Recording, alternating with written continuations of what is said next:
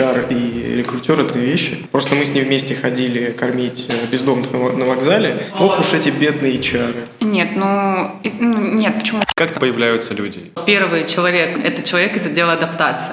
Кому-нибудь меж глаз стрельнуть. Как правило, желание есть у всех. Я бы хотел. Ты э, живешь и думаешь, блин, я ничего не знаю. Даже сейчас ты не знаешь, где покушать. Алиса, начинай подкаст. Открываю.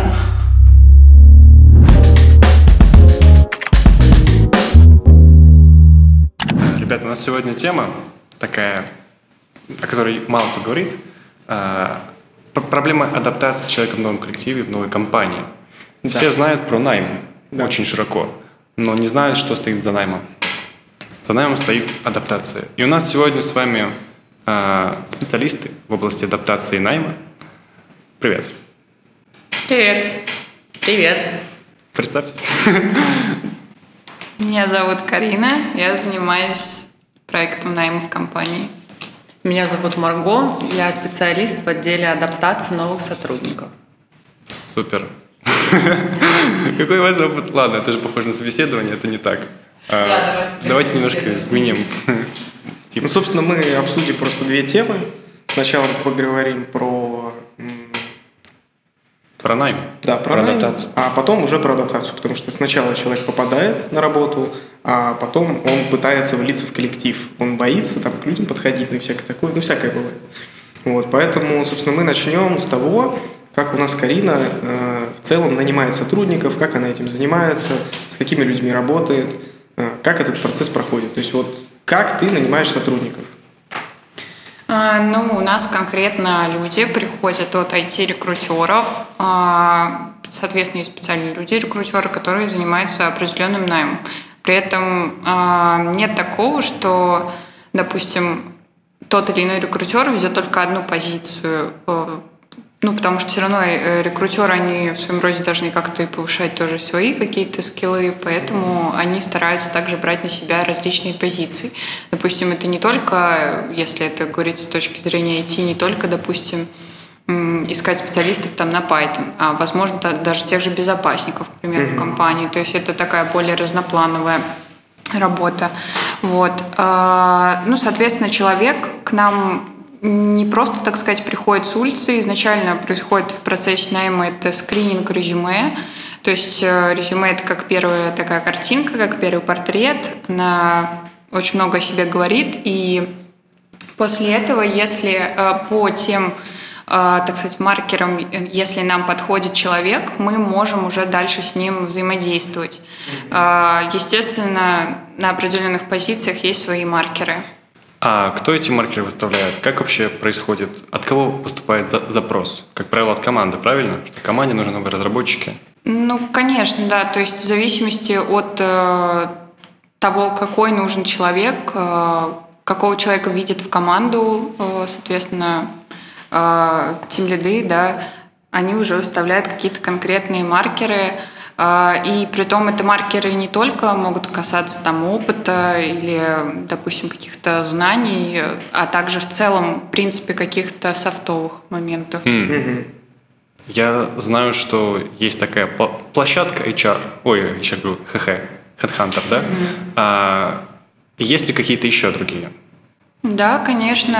А, вот честно название подскажу, на самом деле очень много таких площадок но э, телеграм-каналы сейчас вообще самое такое ключевое, наверное, по подбору именно IT.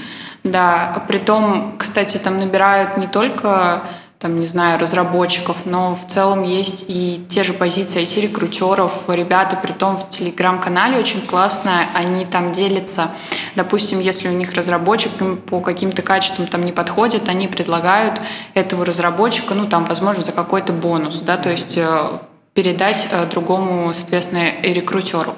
Вот. А, но ключевая площадка это именно HeadHunter, потому что все-таки э, ну, это такая более популярная, наверное, площадка по поиску. А, а насколько вообще в телеграм-каналах широкий выбор? То есть там можно, не знаю, там жена на час, муж на час? Ну, по поводу такого не знаю, но я думаю, что там, мне кажется, сейчас есть вообще абсолютно все. Да и, в принципе, основные коммуникации, наверное, происходят э, именно там. Ну, почему? Потому что, ну, это просто, ты вбил в поиск, ты в одном сообществе поделились с другим сообществом, да, люди подсказали в одном сообществе какие-то моменты вообще по твоей другой какой-то теме жизненной.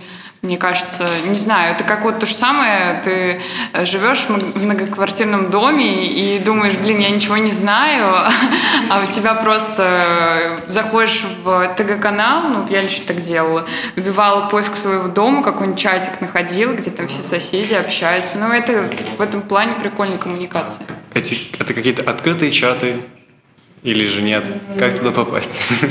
Я бы хотел. Ну, в основном ты начинаешь с каких-то общих чатов, открытых, а там уже в дальнейшем в тех же чатах открытых ты можешь попросить э, у, соответственно, тех, кто там сидит, э, у ребят, да, в целом поделиться какими-то, может, и закрытыми страницами, о которых пока там никому не известно, либо они просто какие-то платные там mm. площадки. То есть это формат из разряда есть какой-то, наверное, может, типа бота, нет? Или как там появляются люди? Или это в целом просто где все могут общаться да, и писать? Да, это, скорее всего, именно по, про поделиться. А если говорить о боте, ну, бот, возможно, есть у определенного какого-то ТГ-канала, который, э, ну, соответственно, человек, который ведет, э, соответственно, этого бота, но по большей части такие ТГ-каналы, мне кажется, больше дорогие по размещению mm-hmm. каких-то вакансий. А вот так, если люди делятся в формате просто, там, не знаю, у меня есть там человек, или он просто рекрутирует тоже по факту, но, допустим, там на ТГ-канал просто. То есть это сделано рекрутерами для рекрутеров, правильно? Или нет? Вот конкретно кем сделано, не знаю. Да, даже это может быть, мне кажется, обычный человек. Бывает же такое, что вот выставляются квартиры, да, там люди ищут квартиры, вот есть прикольно, типа flats of flats, of friends. Вот. Э, и, ну, по факту ТГ-канал ведет человек, который вообще не связан с недвижимостью, но просто там в этом разбирается. Тут такая же схема, мне кажется. Блин, впервые слышу про это каналы и про найм из них. Я думал, это как-то очень невостребовано. А, ну, слушай, когда я искала удаленных рекрутеров, я именно так их и нашла. А, еще очень ну, не сильно большим, но все-таки пользуются спросом. Какие-то странички ВКонтакте, все-таки ребята там как-то тоже коммуницируют. Вот. А, но не в том плане, что ты не найдешь типа сообщества там IT-рекрутеров, как в ТГ-канале, а именно в таком формате, там работа, подработка, и так далее. То есть э, и ребята там реально тоже делятся, если какой-то в формате срочности. Ну хорошо. А в целом, на самом деле, еще хотелось бы узнать, а, как вообще стать рекрутером. То есть вот ты сказала про то, что ты в телеграм-каналах искала себе удаленных рекрутеров. А как вообще, вот, ну, допустим, человек, не знаю, там закончил, э, ну, не знаю, на каком-нибудь первом-втором курсе вуза или там, не знаю, может быть, на третьем-четвертом, ну, неважно. А, и он хочет, не знаю, там, нанимать людей, хочет HR быть. Как, как он эти, ну как он станет? А, ну, конкретно а, тут вопрос тоже важный. Он хочет быть IT-рекрутером или HR? Это вообще разные позиции. Mm-hmm. То есть HR в своем понятии, он а, делает всю коммуникацию, он а, назначает собеседование, он их собеседует, он, а, соответственно, дает, возможно, в каких-то компаниях дает общий вердикт. А, соответственно, дальше да, обрабатывать там по службе безопасности и так далее. То есть в целом вообще функции HR, ну, такие больше ключевые, где-то с договорами они, да, соответственно, занимаются. А если это говорить рекрутер, он, э, его же можно назвать как ресерчера, он, соответственно, занимается конкретно только подбором, скринингом резюме и назначением вот собеседований именно такие первичные этапы. Обычно же с рекрутера ты вырастаешь в HR, то есть А-а-а. по карьерной лестнице. Ага. Просто во многих компаниях это понятие такое немного размытое. Mm-hmm. Нет, ну, так хорошо, что ты конкретно об этом сказала, потому что я не знал, что HR и рекрутер это разные вещи. То есть HR он выбирает из того, что предоставит ему рекрутер. А, да, да. Где-то в каких-то компаниях бывает, что HR они сами рекрутируют, вот, но по большей части они отбирают из того, что предоставил рекрутер. И также они могут дать обратный фидбэк рекрутеру, который, допустим, это искал, чтобы его как-то в дальнейшем продвигать. То есть это вот взаимодействие такое. А у HR какая идет потом градация? Допустим, в разработке есть junior, middle, senior, есть team lead и так дальше. А тут также или нет? Нет, ну, ну, нет, почему HR есть, то есть он может быть просто HR-менеджером, а в дальнейшем, насколько мне известно, HR может развиваться а, конкретно уйти как а, в отдел, допустим, он может быть как HRBP, к примеру, но это слишком такой на большую компанию. И также HR могут развиваться в формате там, специалиста по кадрам, либо заниматься вот просто полностью адаптацией компании и уйти немножко в другое направление конкретной адаптации. Ну хорошо, давай мы тогда начнем именно как стать рекрутером, потому что раз это первое, чем может стать человек в этой ветке найма, ну как стать рекрутером? Ну, если этот человек без опыта пришел, элементарно а, нужно начать именно с каких-то базовых моментов изучения информации, да, то есть если компания предлагает такое, да, что не рассматривает человека без опыта, то, в принципе, это изучение большой информации, это просмотр каких-то видеороликов, видеообучение, если это тоже предоставляет компания – вот. И это постоянные, допустим, там, видеосозвоны с теми, кто уже, допустим, а, проводит да, какие-то интервью или занимается поиском, либо какие-то встречи, там, планерки. Вот. А, ну, то есть, и далее уже пробовать на практике. То есть ты несколько раз там слушаешь, потом ты уже подключаешься и сам начинаешь что-то делать. Вот. И после этого уже, собственно говоря, приступаешь к работе. Но если вот мы говорим конкретно об IT-сфере, то здесь Обычно ребят начинают с самых базовых позиций. Это э, джуны, то есть обычно предоставляет на джунов конкретно поиск. Потом уже расширяется постепенно, добавляются какие-то еще позиции. Вот, но Медловский обычно уже такой в самую последнюю очередь. Ну, спасибо большое. На самом деле я не знал, что HR и рекрутеры это разные люди. Не знал, что у HR есть градация. И ну, теперь я знаю, как стать рекрутером. Надеюсь, зрителям это поможет.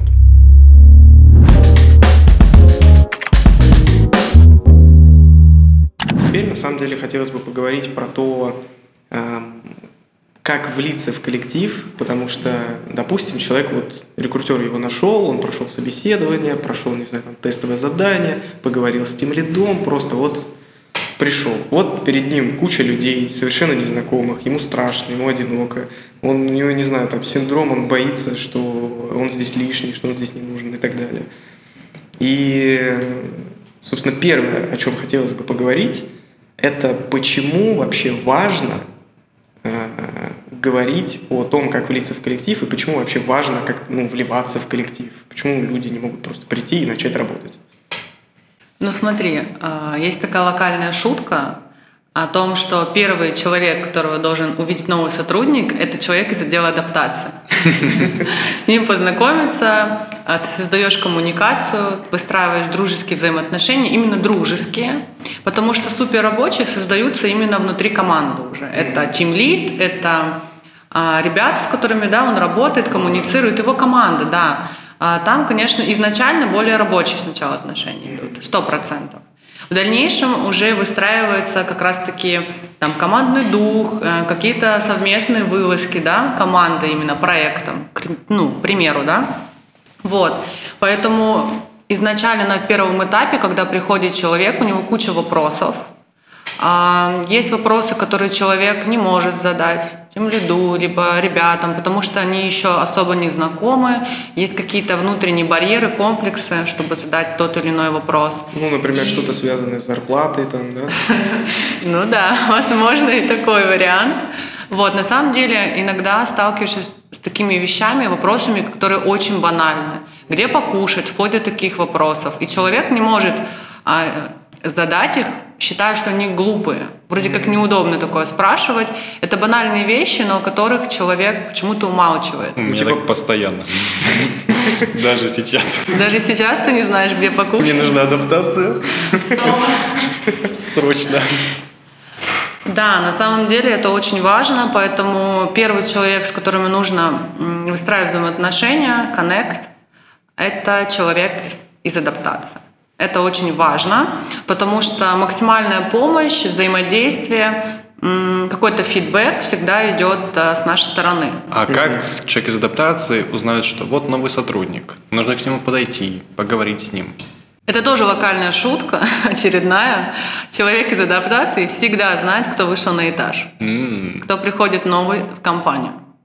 От кого это исходит? Ну, конечно же, это происходит от HR. У нас э, это, по сути, один блок, огромная машина, найм и адаптация. Это все одно, но есть некое подразделение, собственно говоря. Вот. И полная стопроцентная коммуникация идет с отделом найма, и мы всегда знаем, кто выходит на этаж, когда, во сколько и так далее. Мы всегда готовы к новому сотруднику его встретить, предложить чай, кофе как минимум, да, вот, и уже в дальнейшем знакомить его с командой, с тем лидом, чтобы показать рабочее место, показать, что в офисе где находится, и в целом, то есть выстраивать какие-то дружеские, именно дружеские, подчеркиваю, взаимоотношения. То есть не надо запоминать каждого сотрудника в компании, что Это сложно. Если у вас идеальная память, окей, как у меня, это хорошо. Если нет, то постепенно э, ребятам нужно изначально, наверное, поставить фокус на как зовут тем лида, как кто руководитель, познакомиться с ними. Вот. И, конечно, это ваша команда. Это очень важно, чтобы вы знали, кому подойти, у кого что спросить. Ну, то есть такие банальные вещи, именно рабочие такие моментики, да, это важно. Вот. Ну да, собственно, ответ на вопрос такой. Ну, хотелось бы э, поговорить про какие сложности могут вообще возникнуть при адаптации. То есть, ну, не знаю, какие-нибудь самые часто встречающиеся проблемы или, ну, вещи, которые обязательно надо сделать. Очень часто ребятам не хватает какого-то внимания именно. Возможно, тем лида, возможно, какие-то проблемы могут быть в коллективе. Ну, то есть это не негатив, это какой-то такой внутренний саботаж. Ты не можешь открыться ребятам, ты не супер идешь на коннект сам. Либо люди, ну, то есть наоборот, да, ребята не супер идут. У всех свои задачи и так далее. Все люди разные, это нужно понимать. Это как стереотип, на самом деле, что все айтишники – это социальные люди. Это не так. Наконец-то мы расскажем миру правду. Да, все верно. Когда я работаю уже в компании почти год, вот, и когда я шла в IT-компанию, мне было очень страшно. В этой сфере я никак не взаимодействовала, я особо, ну, как бы не вхожа была. И когда я понимала, что иду туда, первая моя мысль была, как с ними коммуницировать, потому что был шаблон некий в голове, что вот они такие замкнутые, интроверты, а, не разговаривают, им ничего не интересно. Только код пишут и все. да, ну типа они вообще не вылазят из ноутов. На самом деле это не так. Ну, мы не вылазим из ноутов, это правда. Но при этом общаемся, да? Но мы общаемся, да. Да, все верно. На самом деле ребята очень, э, даже нашей компании они больше экстраверты. Они очень общительные, дружелюбные и всегда помогают новым сотрудникам между собой. Они, то есть куда-то выходят, а, там на футбол, еще какие-то вылазки. Ну то есть э, коммуникация в отделе максимально не то чтобы дружелюбная, она очень такая по фану. Всем комфортно, это важно. То есть никто там не молчит, не, не дышит в трубку и так далее, боится кому-то там написать, подойти по любому вопросу, рабочему, либо личному даже вопросу. Кстати, э, очень важная роль тимлида, чтобы создать такую ну, дружескую атмосферу, это, ну, я очень часто это замечал, чтобы вне работы тоже как-то вместе дружить, куда-то ходить. Э, Это может быть, не знаю, кафе, пиццерия, кальянная для кого-то. Везде по-разному. И вот это как раз-таки дает ту самую часть, ну, частичку, а, не знаю, когда человек... Семейности? Ну да, да, думаю так. Когда человек чувствует себя частью коллектива, что о нем помнят, что не только рабочие моменты. Создается некоторая такая своего рода, ну, не привязанность, но... Ну да, давайте так назовем. Привязанность. Кусочек семейности добавляется Да. немножко в жизнь коллег. Ну, это вот, да, это тоже уже роль тем лида отчасти. Кстати, а вот насчет э, длительности.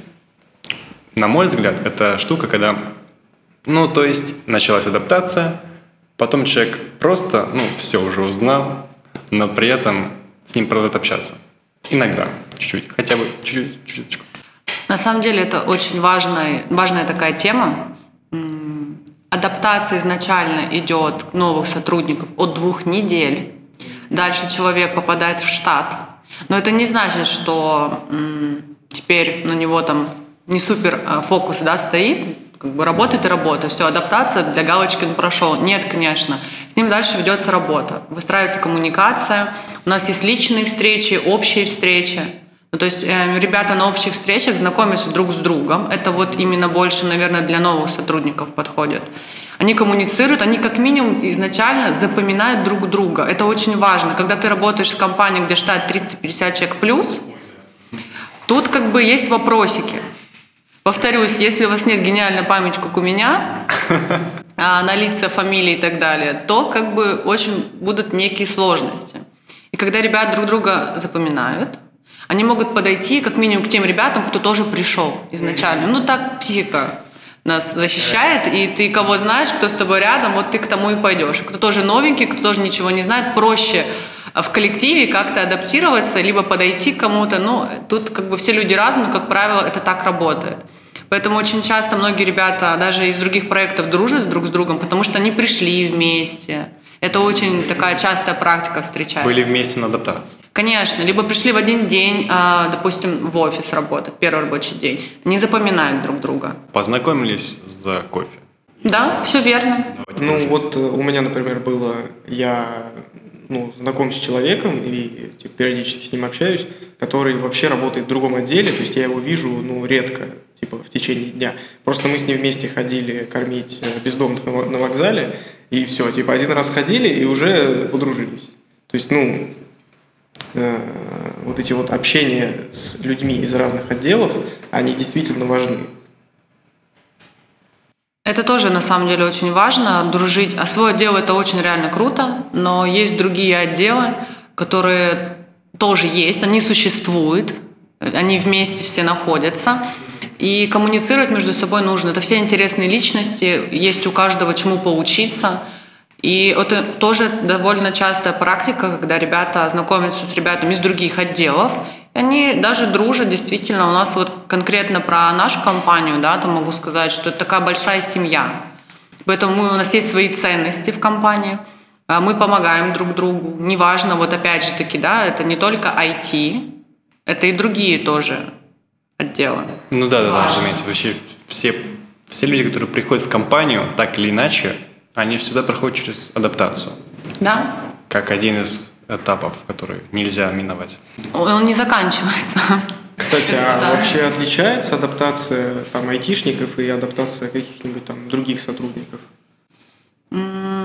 Нет, не супер отличается. Это больше, наверное, оттенки личности ребят. Ну, то есть, э, я говорю, опять же, стереотип, что там IT, допустим, это ребята такие разработчики, интровертные ребята, и с ними сложно коммуникацию выстроить, а, допустим, менеджеры по продажам, да, они такие все веселые и так далее. Это как есть, есть термин у нас, да, есть шелojопые ребята, а есть системные.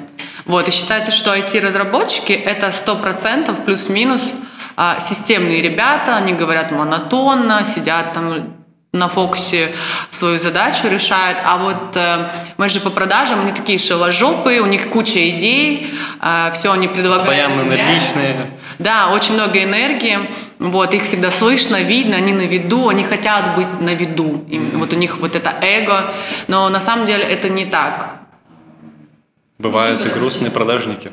Бывают, но мы их веселим. У нас есть тимбилдинги, вот, э, есть каждую пятницу у нас настолки есть, э, то есть разные, так скажем, программы увеселительные, чтобы ребята не скучали. И это не только для новых сотрудников, а для всех сотрудников, которые находятся в офисе. Кстати, настолки – это великолепная штука, потому что просто случайно натолкнувшись на кучу людей, которые сидят за столом, смеются и играют, ну, еще когда тебя... с ними не дружить. Сложно, да, потому что вот я один, один раз туда сходил, и уже вот с несколькими людьми, которые сидели там, я теперь вот общаюсь. То есть, ну, это действительно хороший способ адаптации, хороший способ подружиться с другими людьми в коллективе, на работе в целом. Ну да, это такая хорошая зависимость, наверное. Потому что есть э, тимбилдинги, которые внутри компании находятся. Допустим, каждую пятницу, да, там, допустим, как школа есть в эти школы фронтов еще, то есть тоже ребята коммуницируют, чему-то учатся, друг друга учат.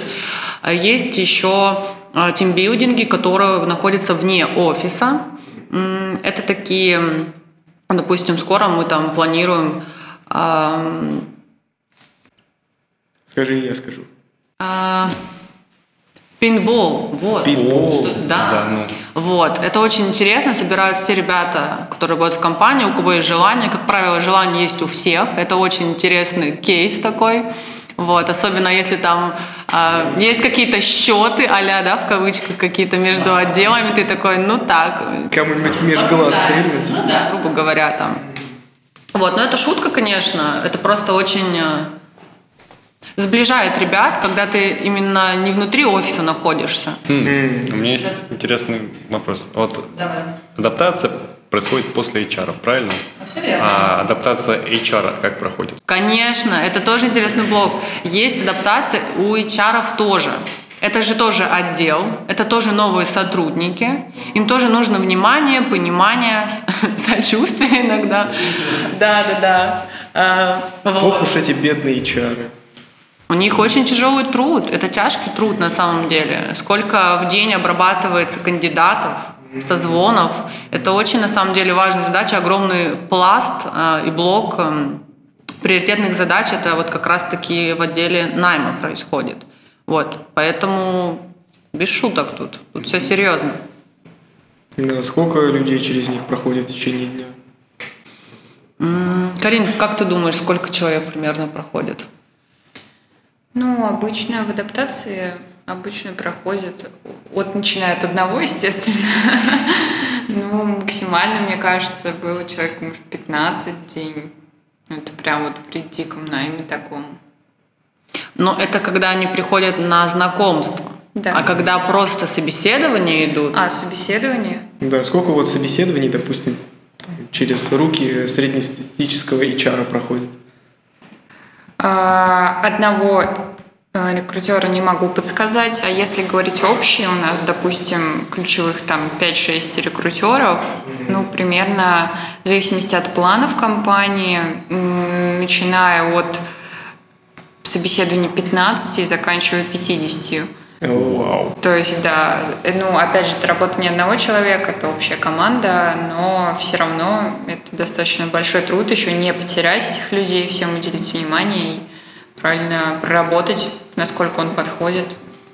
Это человек компании, и ему наша компания в том числе. М. Да, не просто вас работаю. А как происходит адаптация на, допустим, удаленном формате? Такое же тоже есть у нас. Удаленная адаптация. Слабо верится. Потому что это все живая коммуникация, это все люди. Это все, что я вижу, потрогать, услышать, провести и так далее. Да, потрогать это важно. Потрогать это важно. Поэтому в суперудаленную адаптацию я не особо верю. Единственное, это какой может быть момент, что какие-то задать вопросы интересующие. Знаю, какой график, еще раз уточнить, там, по заработной плате, когда, в какие... Ну, забыл человек, да, допустим, потому что все эти вопросы, они задаются, ответы все получены, но люди иногда, да, могут это упускать, забыть, это нормально. Вот, и уточнить лишний раз, э, это тоже нормальная история. И вот как раз в таком формате ключем еще может быть, я могу понять. А именно полноценная адаптация а, сотрудникам должна быть очная, не заочная. Слушай, а чего вообще люди боятся? Ну, типа, почему им тяжело в новом коллективе?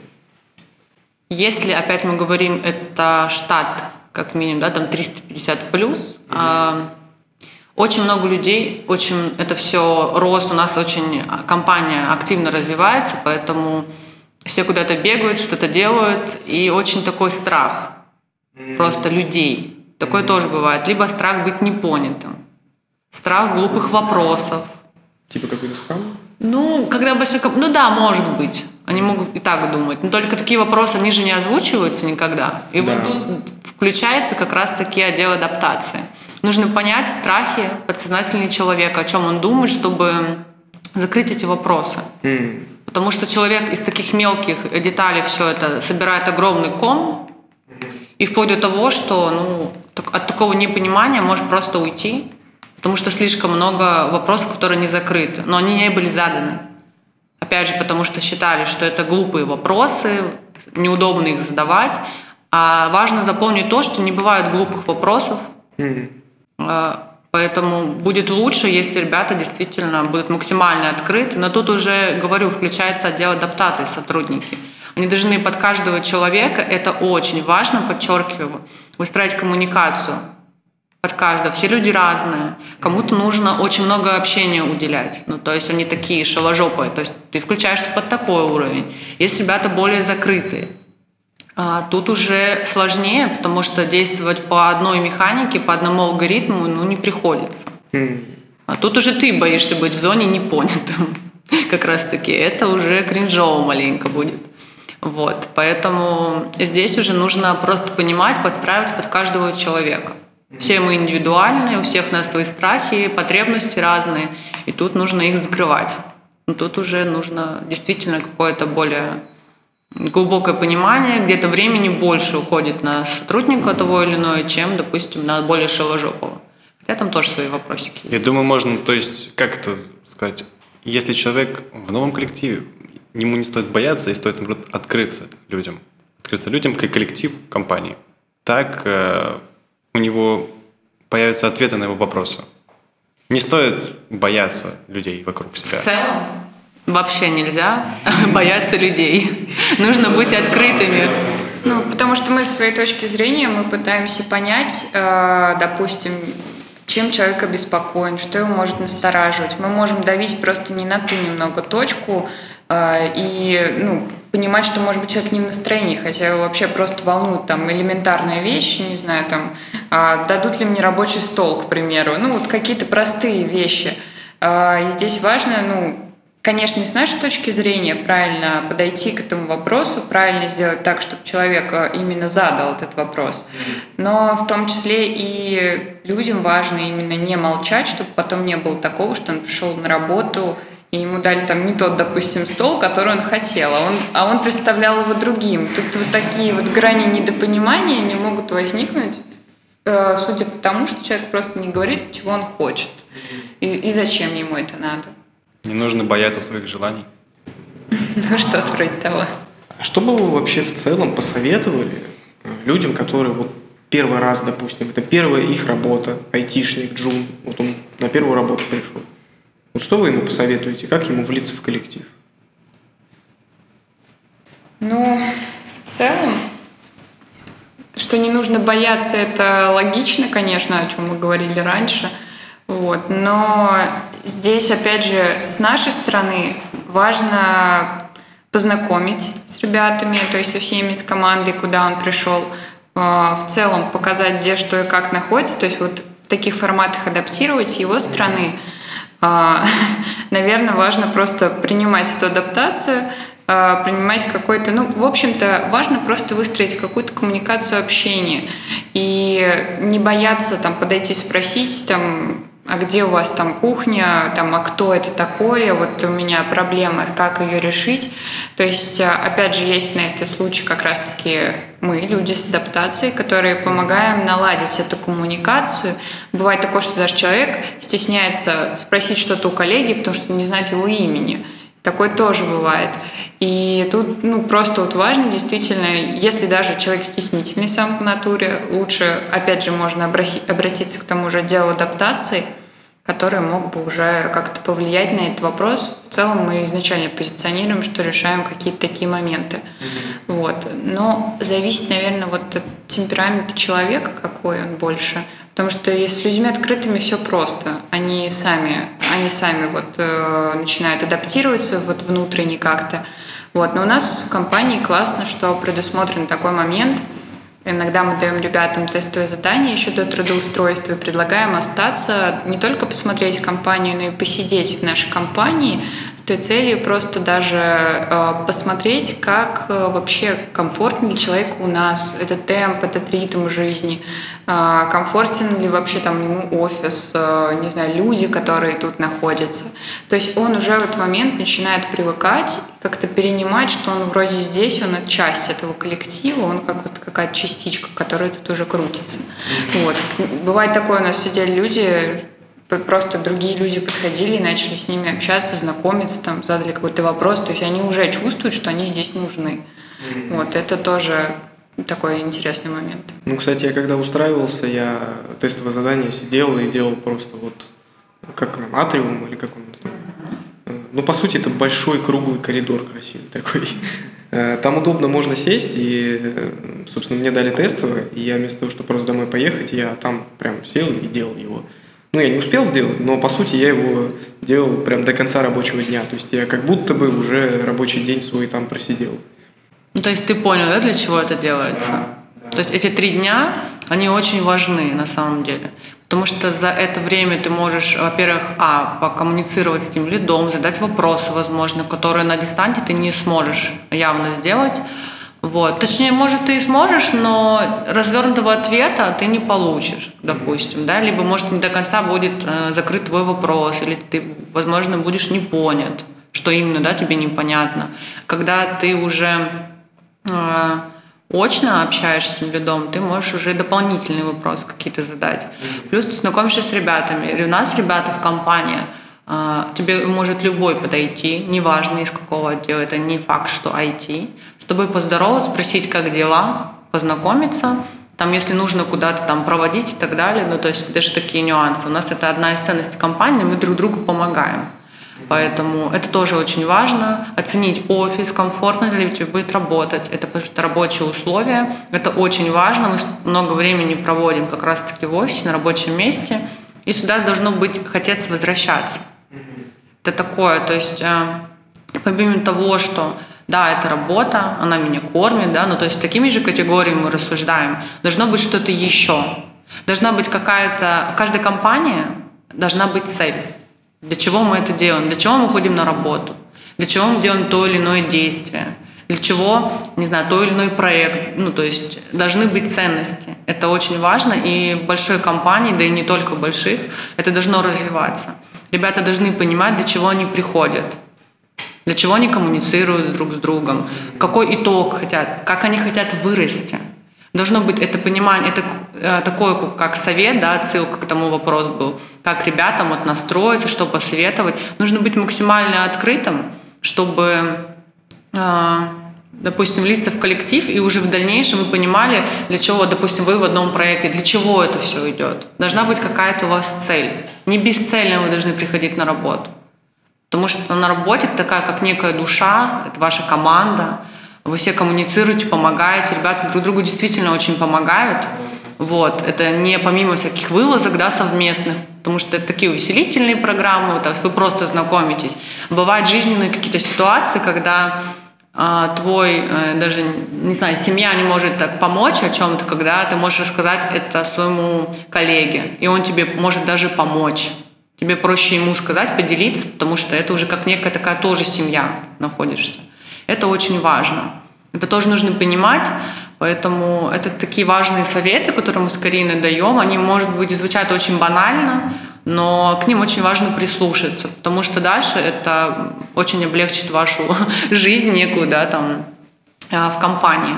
Вот, тем более, если это большая компания, подчеркиваю, а, очень много людей, они все разные, все суетливо бегают, что-то делают, у всех дедлайны, это работа, это Москва, это такая движуха, поэтому здесь нужно тоже максимально вливаться. Нужно быть открытым ко всем предложениям. Поэтому это очень важный совет, я советую вам прислушаться. Ну, то есть, по сути, у нас в компании есть замечательный отдел адаптации и найма, и когда человек к нам приходит, единственное, что ему надо делать, это просто не ставить э, палки в колеса отделу адаптации. То есть не, не мешать им помогать. Не мешать им работать. Да. И они все сами сделают. Они как феечки вокруг попрыгают над ним, отсыпают его пыльцой, и он счастливый пойдет работать. Покажут, где кофе. Да, кстати, это очень важно. Ну, между прочим, нам, ребятам, когда все приходят, я всегда говорю, что вы можете написать э, в любое время, не обязательно в рабочее. То есть мне иногда ребята могут на выходных какие-то вопросы, да, мы можем что-то решить. Это могут быть личные какие-то, не обязательно рабочие. Я же говорю, мы стараемся с ними дружить, это важно. Это самое главное, что это должно быть искренне. Вы должны любить свою работу, тот отдел, в котором вы работаете, адаптация. То есть, в принципе, это нужно быть максимально, эмпатия должна присутствовать. Вот, и любить людей. То есть у меня был вопрос, когда мне задавали, что тебя вдохновляет. У меня ответ был э, максимально прост. Он мне сразу пришел в голову, я даже не думала. Это люди. Меня вдохновляют люди. То есть я прихожу на работу, да, я понимаю цель, она для меня глобальная. Люди меня вдохновляют вставать и приходить. Ну, это так и есть по факту. Весь год, и вот и дальше только цели вперед стоят, да?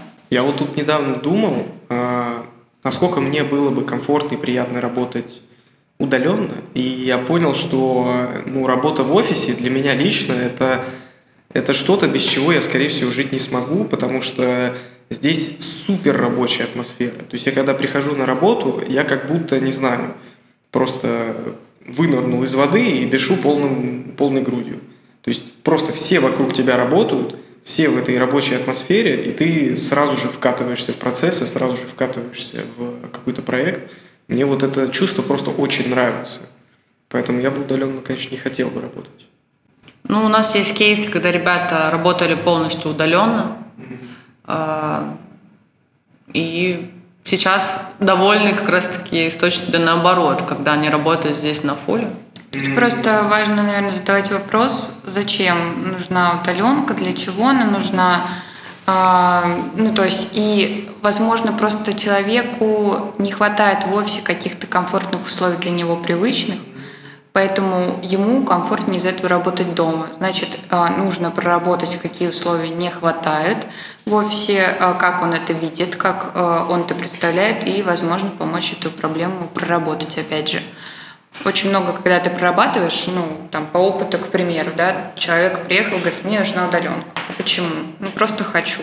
Так не бывает. То есть обычно всегда за этим стоит что-то. Вот, допустим, ты в процессе разговора задаешь наводящие вопросы, и в итоге, там, допустим, человек говорит, я, э, я там, не знаю, живу в 20 километрах отсюда. И ты понимаешь, что у него проблема – это там жилье. То есть, соответственно, вот эту проблему мы обычно решаем так, там, слушай, ну, давай мы тебе поможем поискать квартиру, вместе это организуем как-то, ну, это не такая проблема. То есть, вот здесь именно важно понять, почему человеку это надо, и, как-то договориться, всегда найти компромисс. Ну, собственно, мы сегодня обсудили, как работает найм, как можно стать рекрутером, какие бывают стадии HR, как потом, э, попав на работу, собственно, влиться в коллектив – Оказывается, даже никаких усилий прилагать не надо, потому что отдел адаптации справится Все со всеми твоими за проблемами. Тебя. Огромный пласт просто мира, который был скрыт как-то других. Да, да. Какой же мир прекрасный. Поэтому единственное, что мы можем посоветовать, это будьте более открытыми. И отдел адаптации осыпет вас Кофе. пыльцой. И кофе. Пиццей. Ну, кому что нравится. Кому что нравится. Всем спасибо. Да, спасибо вам большое, ребят. Надо почаще делать такие, наверное, подкасты. Э, может быть, у кого-то будут вопросы, можно будет какую-то вторую часть да, сделать еще доп. Э, возможно, сподвигнет вас э, еще какую-то тему сделать вброс, и мы ее также, не знаю, разберем, какие-то советы и так далее. Поэтому будем очень ждать, послушайте. Очень бы хотелось обратной связи какой-то, новых вопросов. Кайф.